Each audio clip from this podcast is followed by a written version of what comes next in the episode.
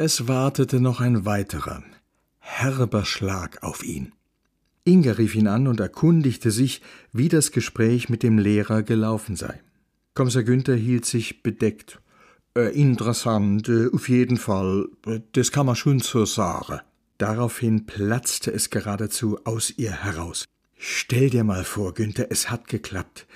Nolan hat endlich mal eine gute Note. Eine zwei für seine GFS in Chemie. Danke, dass du dich so engagiert hast. Toll, dass das jetzt so belohnt worden ist. Bestimmt meldet sich Nolan demnächst bei dir. Oder hat er das schon? Nee. Ich war ja skeptisch, auch weil du keine Erfahrung mit Kindern hast. Aber das ist vielleicht dein Erfolgsgeheimnis. Jetzt muss er was draus machen. Und es ist gut zu wissen, dass du an seiner Seite stehst, wenn's drauf ankommt. Dessen war sich Kommissar Günther nicht mehr so sicher.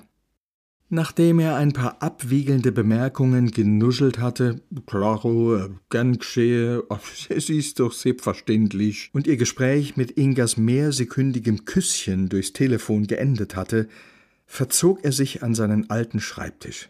Sein erster Impuls, alles zum Thema Silvanus wegschmeißen, einen Aktenvernichter besorgen und genüsslichst Kopien, Karteikarten und Notizen samt und sonders schreddern erledigt.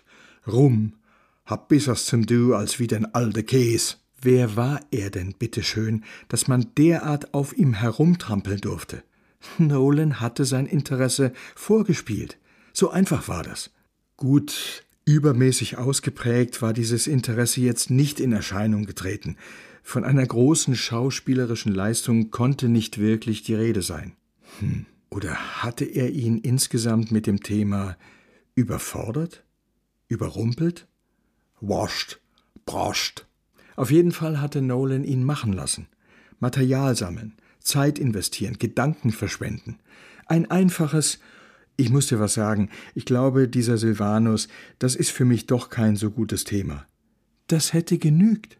Wenn überhaupt einer für Nolan Verständnis hatte, dann doch wohl er. Der Bursche hätte sogar sagen können, Hey, Alter, auf diese Religionssache, da hab ich keinen Bock. Selbstverständlich hätte er das sagen können. War das Nolan nicht klar? Hm. Oder hatte Nolan einfach den richtigen Moment verpasst? Wollte er ihm einen Gefallen tun, indem er scheinbar mitspielte? Weil er spürte, zu dem Alde Sigel, da hatte er einen Draht. Den soll meine Mutter mal schön behalten. Hm. Hatte nicht letztlich er Nolan in eine missliche Lage gebracht? Hatte also er selbst die entscheidenden Fehler begangen? Apropos Fehler, broscht. Und wenn er schon bei der Aufarbeitung war, nicht weniger deprimierend war die Reaktion der Frauen in Sachen Silvanus. Hatte sie das Schicksal dieses Mannes interessiert? Null. Kitzer, Kupp ab, Pech gehabt. Zu den interessanten Aspekten war er ja gar nicht gekommen. Dramaturgisch geschickt hätte er mit Ungereimtheiten aufgewartet. Angefangen damit, dass es über die Jahrhunderte keine solide, abschließende Aufarbeitung des Falles gegeben hatte. Es hatten sich zwar immer mal wieder Historiker mit Silvanus befasst, aber doch eher am Rande.